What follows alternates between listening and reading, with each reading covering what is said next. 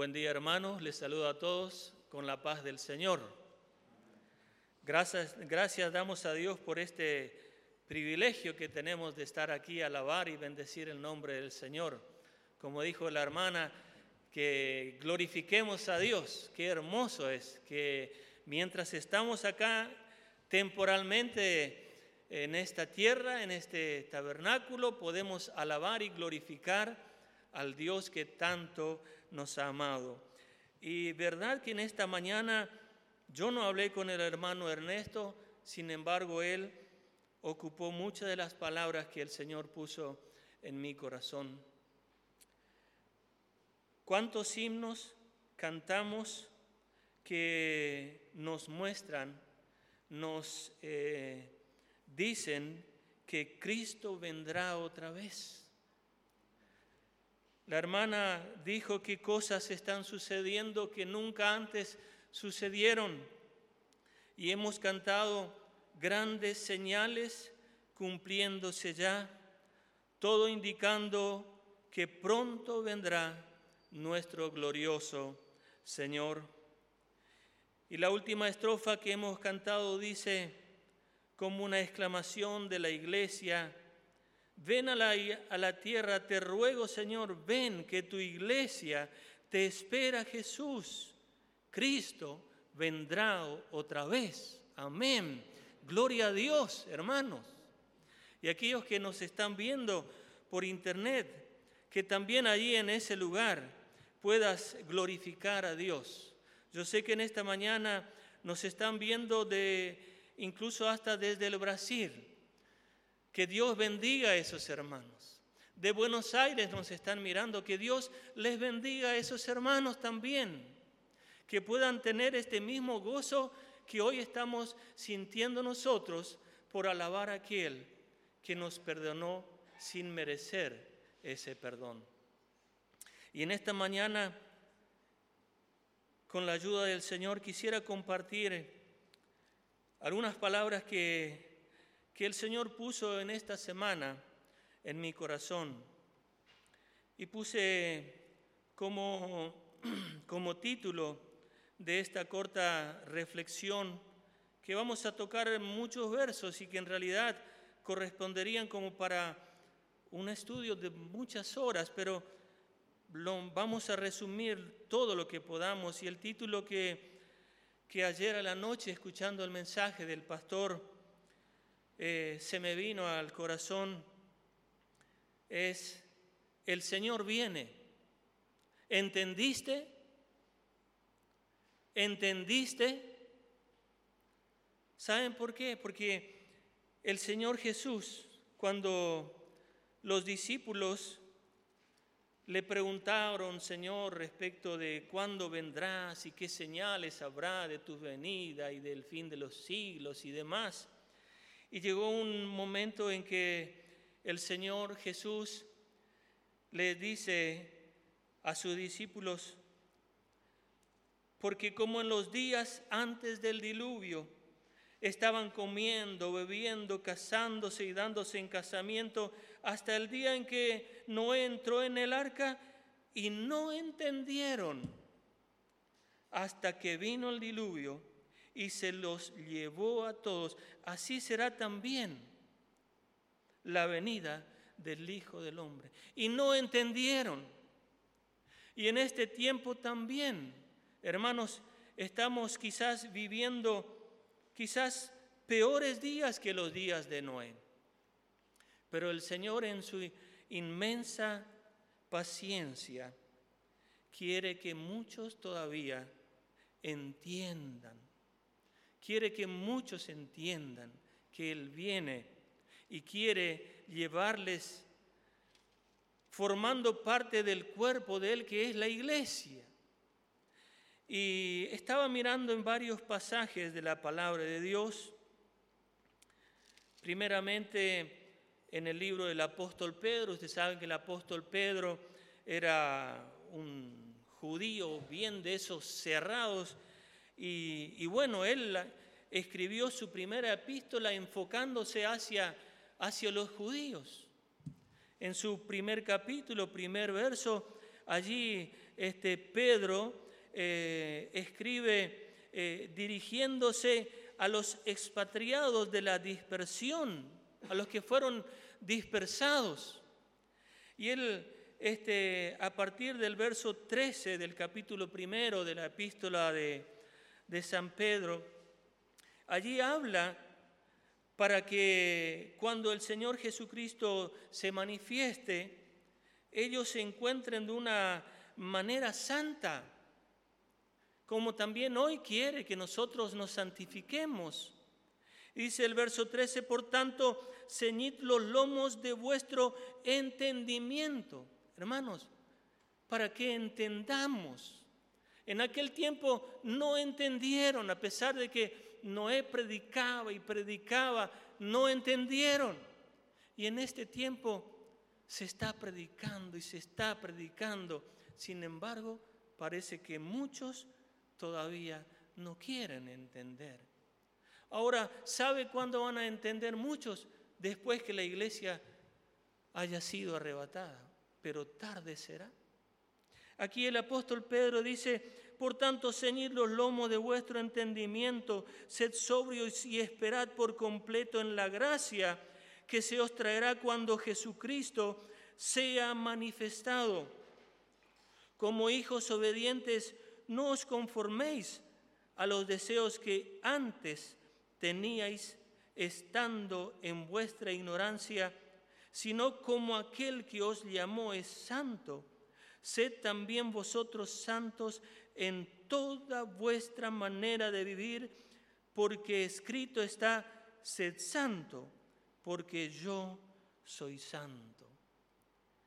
Y cuando vamos a la segunda epístola del apóstol Pedro, Ahí ya parece que el apóstol Pedro seguramente que, habrá hablado muchas veces con el apóstol Pablo. Ustedes saben que el apóstol Pablo fue levantado, digamos así, eh, sacado de su religión para que hable exclusivamente para los gentiles, ¿sí? Porque el Señor Jesús vino primeramente a los suyos Sí, pero los suyos le despreciaron, le desecharon, mas a todos los que creyeron en Él, a los que le recibieron, le dio el poder de ser hijo de Dios. Y el apóstol Pablo comenzó a influir también ya en los otros apóstoles que habían escuchado las palabras del Señor Jesús referente a cuando Él vendría nuevamente. Los apóstoles también este, pensaban y habían escuchado que el Señor vendría nuevamente, pero creían ellos nuevamente que el Señor vendría para establecer su reino. Y es verdad, el Señor vendrá por segunda vez para establecer su reino, así como hemos cantado, viene otra vez, viene otra vez, Él viene pronto a reinar.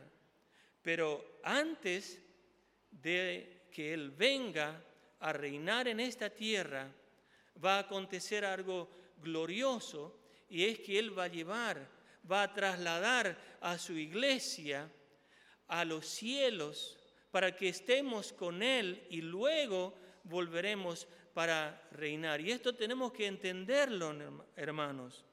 El apóstol Pedro, en su segunda epístola, ya influenciado por el apóstol, por el apóstol Pablo, vemos que en el capítulo primero ya él cambia de dirección su, su mensaje y ya no va solamente para los judíos.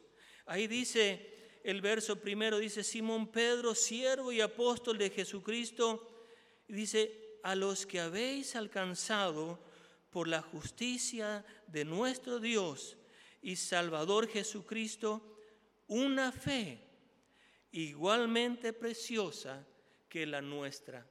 Ya Él no se limita solamente a los judíos, ya se da cuenta y vio muchas cosas que ha sucedido en los, en los gentiles y ahora Él se dirige a todos aquellos que alcanzaron una fe igualmente preciosa como los, los apóstoles. Y nosotros hoy tenemos esa fe preciosa, la que un día el Señor va a recibir.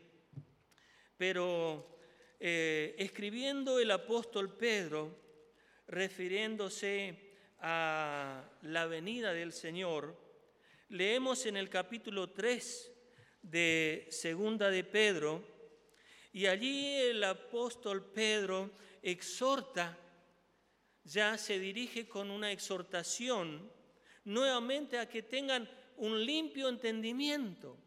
En la primera epístola, él hablaba para que eh, el entendimiento de los judíos sea influenciado para que vivan una vida de santidad, porque pronto el Señor se iba a manifestar. Ahora ya en la segunda epístola del apóstol Pedro, en el capítulo 3, dice, amados, esta es la segunda carta que os escribo y en ambas, o sea, en la primera y en esta segunda, en ambas despierto con exhortación vuestro limpio entendimiento para que tengáis memorias de las palabras que antes han sido dichas por los santos profetas y del mandamiento del Señor y Salvador dado por vuestros apóstoles, sabiendo primero esto, que en los postreros días, en aquellos ya eran postreros, ¿y qué serán estos, hermanos? En los postreros días vendrán burladores andando según sus propias concupiscencias, según sus propias, digamos, ideas, según sus propios pensamientos, y diciendo, ¿y dónde está la promesa de su advenimiento? En este tiempo, hermanos, hay pastores que ya no predican más del arrebatamiento de la iglesia. No. Dice, porque desde el día que los padres durmieron, todas las cosas permanecen así como desde el principio de la creación. Verso 5 dice, estos ignoran voluntariamente que en el tiempo antiguo fueron hechos por la palabra de Dios los cielos y también la tierra que proviene del agua y por el agua subsiste, por lo cual el mundo de entonces pereció anegado en agua. Pero los cielos y la tierra que existen ahora están reservados por la misma palabra, guardados para el fuego en el día del juicio y de la perdición de los hombres impíos. Mas, oh amados, no ignoréis esto, que para con el Señor un día es como mil años y mil años como un día. El Señor no retarda su promesa, según algunos la tienen por tardanza, sino que es paciente para con nosotros, no, que, no queriendo que ninguno perezca, sino que todos procedan al arrepentimiento. Pero el día del Señor vendrá como ladrón en la noche. Hermanos, gracias damos a Dios que todavía estamos en el tiempo de la gracia, donde el Señor está extendiendo su paciencia, no queriendo que ninguno perezca, sino que todos procedan al arrepentimiento. Ojalá que en este, en este pedacito de tiempo de gracia que quizás está quedando, muchos todavía puedan, como escuchamos ayer, arrepentirse. muchos puedan decir, ¿qué he hecho? ¿Qué puedo hacer? El Señor solamente está esperando que uno se humille, que uno se arrepiente y el Señor los va a abrazar y los va a perdonar. Ahora, cuando estudiamos el tema de, del traslado de la iglesia, del arrebatamiento, nosotros podemos ver que hay teólogos que tienen tres clases de pensamientos. El primero de ellos es que el traslado de la iglesia o el arrebatamiento tendrá lugar siete años antes de que comience el periodo de la gran tribulación. Otros dicen que no, que el arrebatamiento será a la mitad del periodo de la gran tribulación, o sea, a los tres años y medio. Y otros dicen que eh, no, que será al final de la tribulación, que va a coincidir con, con que pase toda la gran tribulación y allí recién el Señor vendrá y que todo ojo le verá. Es cierto, recién al final de la gran tribulación, cuando el Señor venga, ahí sí todo ojo lo verá. Pero mi postura, y yo creo que la de todos los que estamos aquí, es que el Señor llevará a la iglesia, trasladará a la iglesia antes que comience ese periodo de la gran tribulación. Amén. Hay algunos versos que pueden, digamos, eh, afirmar esto. Por ejemplo, podemos ir al libro de Apocalipsis capítulo 3 y el verso 10. Allí dice, por cuanto has guardado la palabra de mi paciencia. Y miren que estamos el tiempo de, de la paciencia del Señor que se extiende. Por cuanto has guardado la palabra de mi paciencia, yo también te guardaré de la hora de la prueba que ha de venir sobre el mundo entero para probar los que moran sobre la tierra. Podemos ir también a otro verso, hay muchos, pero eh, para no robar mucho tiempo, en el libro de Primera de Tesalonicenses, los que tienen sus Biblias, Primera de Tesalonicenses capítulo 5 y el verso 8, Pablo dice, no, perdón, el verso 9 dice, porque no nos ha puesto Dios para ira, sino para alcanzar salvación por medio de nuestro Señor Jesucristo, quien murió por nosotros, para que ya sea que velemos, o sea, que estemos vivos pero velando, o que hayamos muerto y ahí eh, durmamos, vivamos juntamente con Él. Por lo cual animaos unos a otros y edificaos unos a otros, así como lo hacéis. Y nosotros en, este, en esta mañana nos estamos animando, nos estamos alentando, así como dijo la hermana, que este, aunque vienen tiempos no mejores, para adelante vendrán tiempos seguro que peores. Todo va conforme a lo que está establecido en las sagradas escrituras y todo, aunque así vaya, está bajo el control soberano de nuestro Dios. Ahora el apóstol Pablo dice en el capítulo 4 de este mismo libro, ahí donde ustedes están, en el verso 16, porque el Señor mismo con voz de mando, con voz de arcángel y con trompeta de Dios, descenderá del cielo, y los muertos en Cristo resucitarán primero, luego nosotros, los que vivimos, los que hayamos quedado, seremos arrebatados, o sea, seremos trasladados juntamente con ellos en las nubes para recibir al Señor en el aire y así estaremos siempre con el Señor. Esto es lo que la iglesia está esperando y lo que hemos cantado. Ven que tu iglesia te espera, Señor. Cristo vendrá otra vez. Entiendas o no entiendas, Cristo vendrá porque Él dijo, es necesario que yo me vaya pues así vendré otra vez y os tomaré, os tomaré a mí mismo. O sea, porque formamos parte del cuerpo de Cristo, os tomaré a mí mismo para que donde, donde yo estoy, vosotros también estéis. Somos parte del cuerpo de Cristo, hermanos, y Él va a venir a buscar a ese cuerpo que Él limpió con su sangre preciosa y es la iglesia que conforma el cuerpo precioso que Él va a venir a buscar.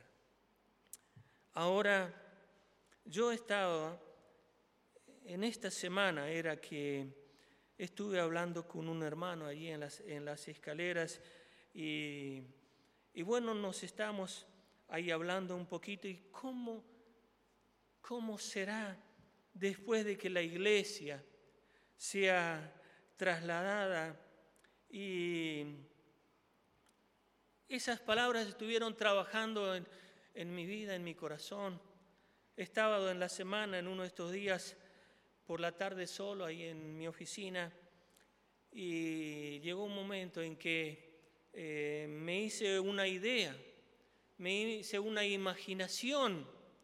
Y la verdad que hasta comencé a llorar, hermanos, pensando en aquellos, como dijo el hermano Ernesto, como dijo la hermana, este, que tengamos compasión por aquellos que todavía no conocen al Señor. ¿Cómo sería, no sé, el minuto después o la media hora después o, la hora después o el día después que la iglesia sea arrebatada? Y yo eh, me estuve así haciendo una imaginación y, y ahora le invito a que usted haga una imaginación así en el entorno de su familia. Por ejemplo, supongamos a la tardecita, usted llega de su trabajo, llega a su casa y este, va a buscar a su esposa o a su esposo y, y no está. Mira, está el celular, está el auto, pero no está. Entonces dice, bueno, voy a llamar, seguramente que fue a tomar mate a la casa de la hermana, y entonces llama por teléfono a la casa del cuñado y, le pregunto, eh, decime, por la duda no está allí este, mi esposa. Y, él dice, no, no, no vino. Eh, pero qué raro, resulta que mi esposa no está. Yo también pensé que fue a tomar mate a tu casa pero raro, dejó su celular, no fue con el auto, no suele ir caminando. Usted imagínese. Eh, por ahí de repente suena el teléfono y eh, le llama un hijo y le dice, papá, estoy manejando y resulta que, no sé, mi hermana no está a mi lado. Y el papá le dijo, pero hijo, eh, para un poquito, volvé a la estación de servicio, quizás dejaste ahí a tu hermana. Papá, yo no estoy loco, pero voy a volver, pero no, algo pasa, papá. Voy a volver a casa. Imagínese usted. Por ahí al papá algo ya está pensando, dice voy a llamar al pastor llama al pastor, no le atiende el pastor. Bueno, llama a la esposa del pastor, tampoco no le atiende la esposa del pastor. Qué interesante, ¿qué está pasando? Dice, bueno, voy a llamar al, hermano del pastor, total, la casa está, está cerca, este, y le llama, dice, ¿será que el pastor salió o qué? Que no me atiende el teléfono. Y el hermano dice, no, tiene que estar en su casa, esta es hora de que esté en su casa. ¿Será que algo le pasó que no atiende el teléfono? ¿Por qué no vamos a ver? Bueno, vamos, está cerquita la casa, vamos allá, llegan a la casa, las puertas están abiertas, los autos están, entran adentro, los celulares están. ¿Qué pasó? Hermanos, si así podemos imaginarnos un montón de situaciones y bueno, por aquellos que fueron arrebatados, gloria a Dios, una fiesta en el cielo que nosotros ni nos imaginamos. Pero pensando por aquellos que están recordando que pasó un arrebatamiento. Los incrédulos ni cuenta se darán porque ellos todavía no tienen la idea de que esto puede pasar. Pero ¿qué de aquellos que un día vinieron al culto y escucharon la palabra de Dios y cerraron su corazón a la insistencia del Espíritu Santo que le decía, arrepentite? ¿Qué de aquellos hermanos?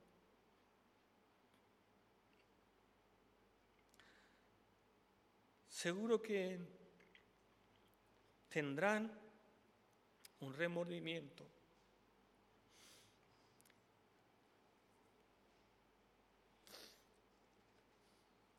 Un remordimiento tan grande en sus conciencias que no sé cómo podrán superarlo.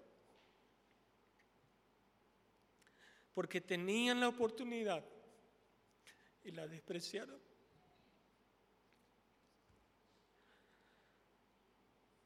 Algunos dirán, bueno, está bien, se fueron con el Señor. Menos mal, se fueron con el Señor. Gracias por ello que se fueron. Gloria a Dios, quizás. Y algunos dirán, pero yo escuché en el libro de Apocalipsis que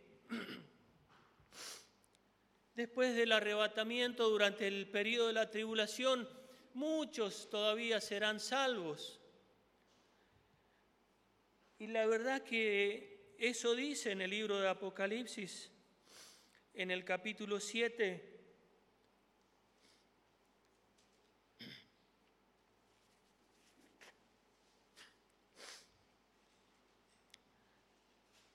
donde dice una multitud vestida de ropas blancas desde el verso 13 para resumir. Dice, entonces uno de los ancianos habló diciendo, estos que están vestidos de ropas blancas, ¿quiénes son? ¿De dónde han venido? Yo le dije, Señor, tú lo sabes. Y él me dijo, estos son los que han, salido de la gran tribulación. Presta atención, la iglesia nunca entrará en el periodo de la tribulación. Pero aquí hay un millar de personas que dice que han salido de la gran tribulación y han lavado sus ropas y las han emblanquecido en la sangre del cordero. Por esto están delante del trono de Dios y le sirven día y noche en su templo. Y el que está sentado sobre el trono extenderá su tabernáculo sobre ellos, y ya no tendrán hambre ni sed, y el sol no caerá más sobre ellos, ni, ni calor alguno, porque el Cordero que está en medio del trono los pastoreará y los guiará a fuentes de agua de vida, y Dios enjugará toda lágrima de los ojos de ellos. Hermanos, la iglesia será arrebatada con un gozo, con una alegría, cual ni siquiera nosotros nos imaginamos. Pero estos acá, que van a alcanzar salvación, también por la fe en el Señor Jesucristo. Luego de escuchar el mensaje de los 144 mil judíos sellados para el tiempo específico de la gran tribulación, ellos vendrán a predicar el Evangelio de Jesucristo, el Evangelio del reino. Y especialmente lo harán para todos los judíos que se dispersaron por toda la faz de la tierra. Hay muchos judíos, quizás hasta en medio de nosotros, no importa que tu apellido sea de un ucraniano, pero quizás tu sangre sea judía. No lo sabes. El Señor sí lo sabes. Lo que sí, habrá una multitud que será salva en el tiempo de la gran tribulación, pero ya no será solamente por la fe en el Señor, sino que tendrán algo más que pasar, la cual hoy nosotros, por la gracia del Señor, por estar en el tiempo de la gracia, no tenemos que pasar. Hoy solamente es por la fe, no por obras, para que nadie se gloríe. Pero durante el tiempo de la tribulación ocurrirán cosas catastróficas que nosotros, bueno, podemos leer en el libro de Apocalipsis, pero es mucho. Usted lee allí cuando se van a desatar los, siete sellos, cuando van a sonar las siete trompetas, cuando se van a derramar las siete copas de ira para ese periodo de la gran tribulación, para todos aquellos que despreciaron, que desecharon el mensaje gratis de la salvación. Van a ocurrir cosas tan grandes y por eso es este, eh, el tiempo de angustia de Jacob. Tan grande la tribulación que nunca hubo ni lo habrá en esos siete años. Si uno hace un análisis de cuánta gente va a morir en ese periodo de la gran tribulación, es el equivalente a las dos terceras partes de toda la población del mundo. Si hoy somos eh, supongamos, hoy somos más de 7.500 millones de habitantes, pero para hacer así un número redondo, supongamos que son 6.000 millones de habitantes. ¿Sabe cuánto es dos terceras partes? 4.000 millones de habitantes. 4.000 millones. Fíjense la magnitud de gente que va a morir durante ese periodo de la gran tribulación. Ahora, los que van a salvar su vida, hermano, no va a ser así nomás. Alguno dice, bueno, si no me voy en la primera, tengo otra oportunidad. No espere esa otra oportunidad, porque quizás no es para los gentiles, hermanos. Porque cuando leemos en el libro de Romanos, en el capítulo 11, y el verso 25. Allí dice, porque el apóstol Pablo dice, porque no quiero, hermanos, que ignoréis este misterio para que no seáis arrogantes en cuanto a vosotros mismos, que ha acontecido a, Israel endurecimiento en parte hasta que haya entrado la plenitud de los gentiles. Y luego todo Israel será Salvo, como está escrito, vendrá de Sión el libertador y apartará de Jacob la impiedad, y este será mi pacto con ellos cuando yo quite sus pecados, hasta que haya entrado la plenitud de los gentiles.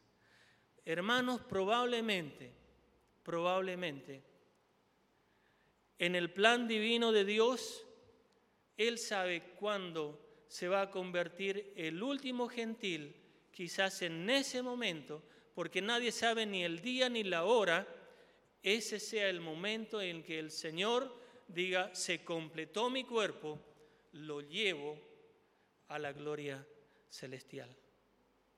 Ahora, los que serán salvos en ese periodo de la gran tribulación y que probablemente sean esos judíos empedernidos, duros de corazón, que solo quieren señales. Y a ellos les será dado señales, hermanos. El tiempo de la gran tribulación hay señales a través de los sellos, a través de las trompetas, a través de las copas, señales tan grandes que nunca se ha visto como que la tercera parte del mar se convertirá en sangre, como que los eh, ríos de agua dulce se convertirán en sangre.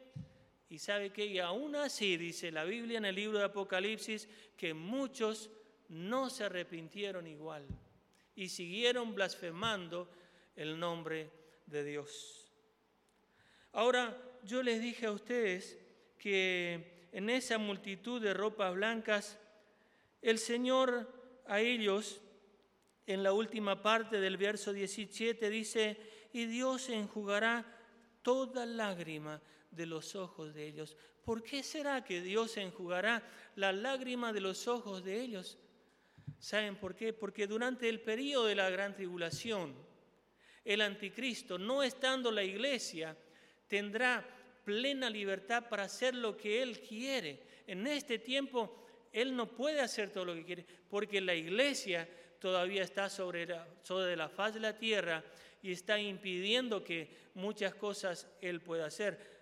Aunque, como vimos, hermanos, igual el espíritu anticristo sigue haciendo sus obras. Hace poco, y usted eh, sabe de esto, lo vio por la televisión, frente al Congreso, multitud de no sé cómo vienen con colectivo, ahí no hay barbijo, no hay distanciamiento social, apoyando al Congreso, como dijo ayer el pastor, para aprobar la ley del aborto y otras leyes, todo en contra de lo que dijo Dios, todo en contra de la familia. ¿No serán estos días peores que los días de Noé? Yo creo que sí, hermano, solo que Dios es tan paciente que quiere que uno más sea salvo todavía en este tiempo. Y yo me pregunto, ¿será que si la iglesia, si algún grupo dice, vamos a allá a hacer nuestra manifestación en contra del aborto, ¿nos dejarían pasar? No nos dejarían pasar. Certificado de COVID negativo y un montón de cosas más van a encontrar. Sin embargo, otros para aprobar esa ley en contra de Dios, vía libre, vía libre. Pero hay de esos políticos, hermanos, que pusieron sus manos sobre los santos evangelios y allí juraron diciendo, si no lo hiciere, que Dios y la patria me lo demanden.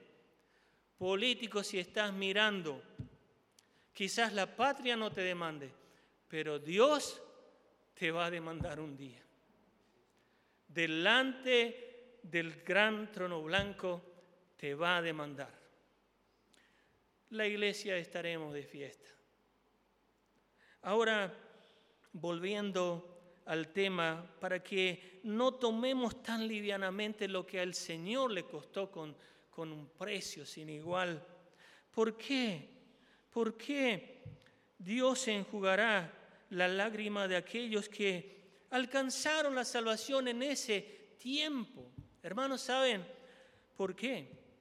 Porque aunque en ese tiempo este, eh, los 144 mil judíos sellados salieron por todo el mundo a predicar el Evangelio y muchos se convirtieron por la fe en Jesucristo. Pero esos, esa multitud perseguida por el anticristo, queriendo que sean sellados, porque si no, no podrán comprar ni vender. Así nos enseña las escrituras.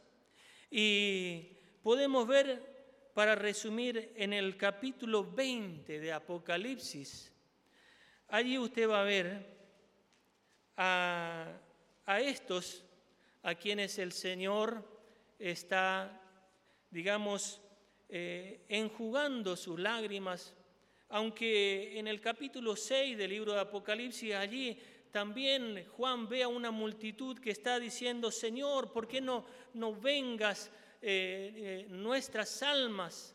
Y el Señor le dice, eh, esperen un momento, esperen un momento porque hay otros también que tienen que ser salvos como ustedes. ¿sí? Ahora, en el capítulo 20 de Apocalipsis, ahí ya cuando el Señor viene a cumplir a comenzar a cumplir el periodo de los mil años después que termine el periodo de la tribulación.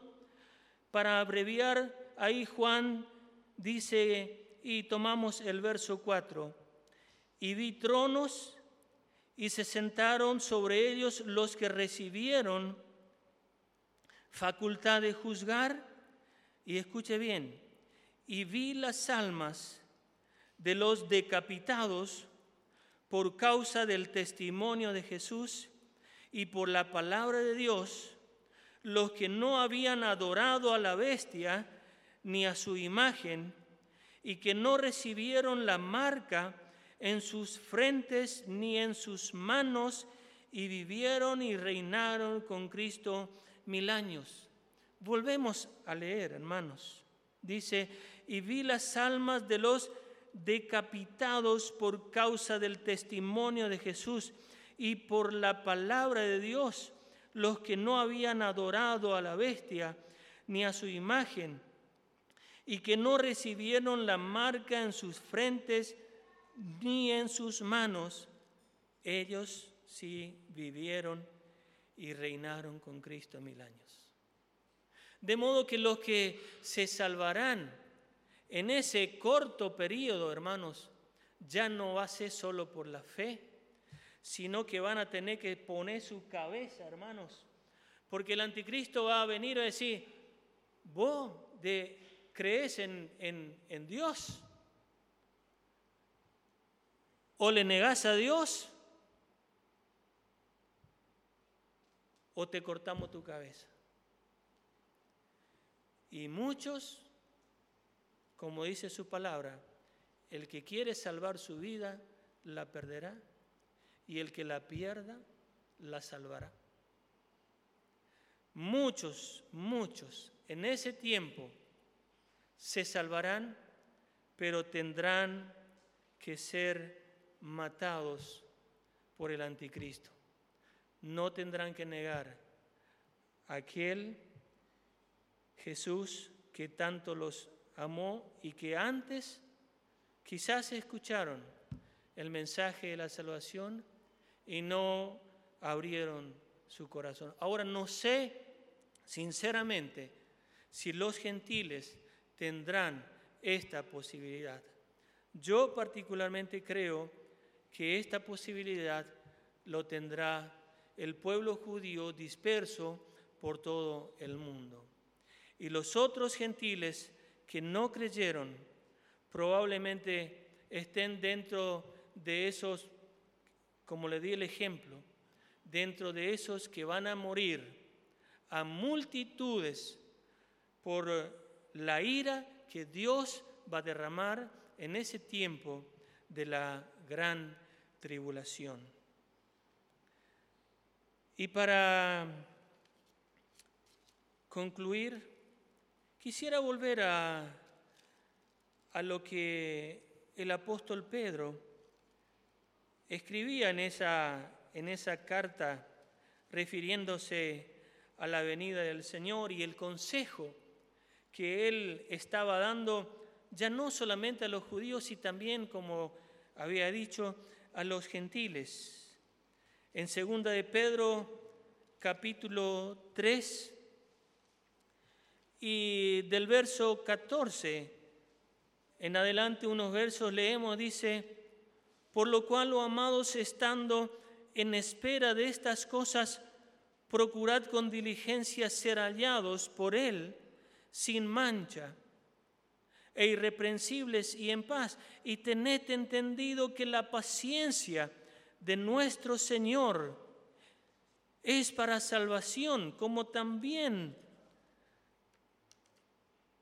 nuestro amado hermano Pablo, según la sabiduría que le ha sido dada, os ha escrito. Verso 17, así que vosotros, oh amados, sabiendo de antemano, guardaos, no sea que arrastrados por el error de los inicuos, caigáis de vuestra firmeza.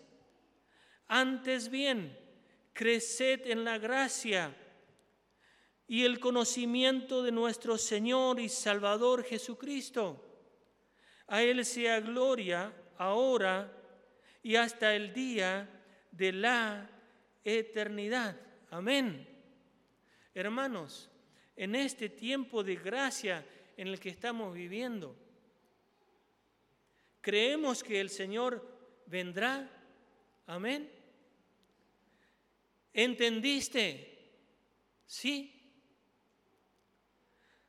Entonces, aquellos que tienen un sí dentro de su corazón, tienen que asumir un, compromiso, como aquí el apóstol Pedro eh, nos está dando. Hermanos, crezcan en la gracia. ¿Cuál es la gracia? La gracia es el favor inmerecido que el Señor nos dio con su grande amor, un, un favor que nosotros no merecíamos, hermanos. Crezcamos reconociendo eso. Crezcamos testificando de este amor. Crezcamos en el conocimiento de nuestro Señor Jesucristo, de modo que, aunque no somos perfectos, la palabra del Señor que nos quiere santificar día a día, nosotros podamos, de manera que todo lo que hagamos, todo lo que hablamos, glorifique a nuestro Dios en este tiempo. Cuando el Señor nos mira, ¿será que encuentra cosas por las que Él se alegra, se alegra y se glorifica?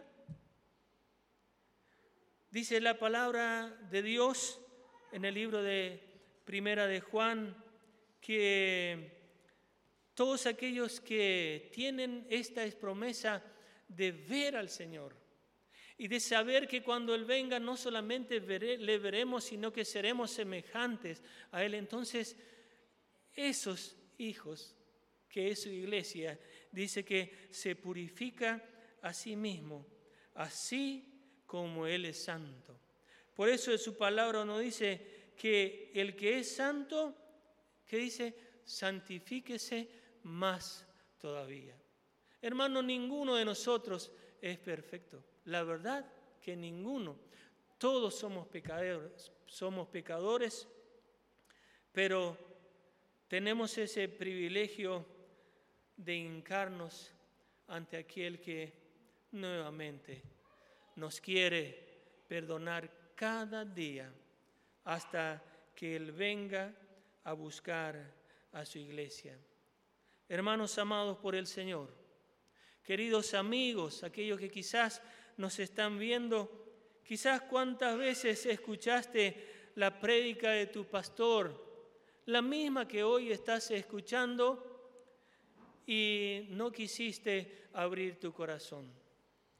No sea como el mensaje a la Odisea, que te consideras rico y te consideras que no necesitas más nada, que tienes todo, porque esto es el pensamiento del, del modernismo en este tiempo, que se creen autosuficientes. Pero sin embargo, el Señor Jesús dice a la iglesia de, la Odisea, yo conozco tus obras, que ni eres rico, frío ni caliente. Ojalá fueres frío o caliente, pero por cuanto eres tibio y no frío ni caliente, te vomitaré de mi boca. Porque tú dices, yo soy rico y me he enriquecido y de ninguna cosa tengo necesidad. Y no sabes que tú eres un desventurado, miserable, pobre, ciego y desnudo. Por tanto, yo te aconsejo que de mí compres oro refinado en fuego para que seas rico y vestiduras blancas para vestirte y que no se descubra la vergüenza de tu desnudez, y unge tus ojos con colirio para que veas. Yo reprendo y castigo con amor, ¿no es cierto? A todos los que amo, sé pues celoso y arrepiéntete. He aquí yo estoy a la puerta y llamo, si alguno oye la voz y habla la puerta, entraré a él y cenaré con él y Él conmigo. ¿Será que en muchos corazones todavía el Señor está desde el lado de afuera golpeando ahí y todavía no le ha abierto su corazón al Señor? Yo le pregunto, querido amigo, ¿qué será si ves que la iglesia se fue al cielo ¿De qué te servirá toda la riqueza y todo lo que has acumulado si tu alma se perderá? Hoy es el día aceptable, hoy es el tiempo todavía en que las puertas de ese arca que es nuestro Señor Jesucristo está abierta y el Señor vendrá y como hemos cantado, Él viene otra vez, en gloria viene otra vez. Pero nosotros como iglesia decimos, ven que tu iglesia te espera Jesús. Cristo vendrá otra vez. Y en el libro de Apocalipsis, en la última parte, dice, ven, Señor, ven otra vez, que tu iglesia te espera. Amén.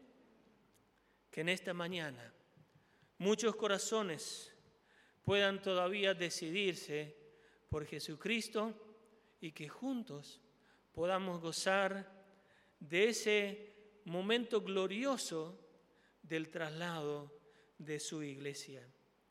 Y como hemos comenzado al comienzo, el Señor viene. ¿Entendiste? ¿Entendiste? Amén. Vamos a estar de pie. Inclinamos nuestros rostros y oramos a Dios. Querido y eterno Padre, te damos gracias por la abundancia de tu palabra, la cual tú nos diste en esta mañana desde el primer hermano que compartió la apertura de tu palabra. Cómo tú nos amas cuando nos muestras con tanta claridad tu palabra cómo tú nos amas cuando nos muestras aún y nos hablas a través de la misma naturaleza, la cual está gimiendo, esperando que ella sea restaurada nuevamente, así como en tu palabra está establecido que un día se restaurará todas las cosas. Cuando tú vengas a reinar en, este, en el tiempo del milenio pero tu iglesia, Señor, te espera, que ha sido comprada con un precio tan especial, la sangre que tú vertiste allí en la cruz del Calvario. Por eso en esta hora, Señor, quizás hay muchos que están mirando y habrán escuchado estas palabras. Señor, que no sigan cerrando su corazón, sino que tú, Señor, quiebres ese corazón de piedra porque tú los quieres abrazar. Tú con tu paciencia, Señor, los quieres perdonar, pero simplemente estás esperando que se arrepientan una sola vez, porque el Espíritu Santo está insistiendo en muchos corazones, en muchas familias, para que no haya tristeza después de que tú vengas a buscar a tu iglesia Señor, qué desespero habrá para muchos que desecharon. Señor, queremos ser compasivos con aquellos que todavía no, no te recibieron, así como explicó el hermano al comienzo. Señor, ayúdanos, danos palabra de sabiduría, Señor, para alcanzar una palabra y que esa palabra, Señor, influenciada por el poder de tu Espíritu Santo, sea suficiente para transformarlos para tu gloria y para tu honra. Señor, nosotros como tu iglesia, en esta hora nos unimos en un agradecimiento. Señores, no hay palabras para agradecer por el privilegio que nos das de ser parte de ese cuerpo que tú vienes a buscar para participar, Señor, allí en los cielos para estar ante el tribunal tuyo y recibir, Señor, lo que tú tienes preparado para cada uno de nosotros. Nos gozamos en ti, Señor. Y en esta hora, Señor, nos despedimos de este lugar pidiéndote que la comunión del Espíritu Santo sea en cada uno de nosotros, en cada una de nuestras familias. Y aún, Señor, tu palabra maravillosa siga trabajando en nuestros corazones y en la de todos aquellos que en esta mañana han escuchado tu palabra. Señor, que solamente a ti sea toda la gloria y toda la honra en el nombre de Cristo Jesús. Amén y amén.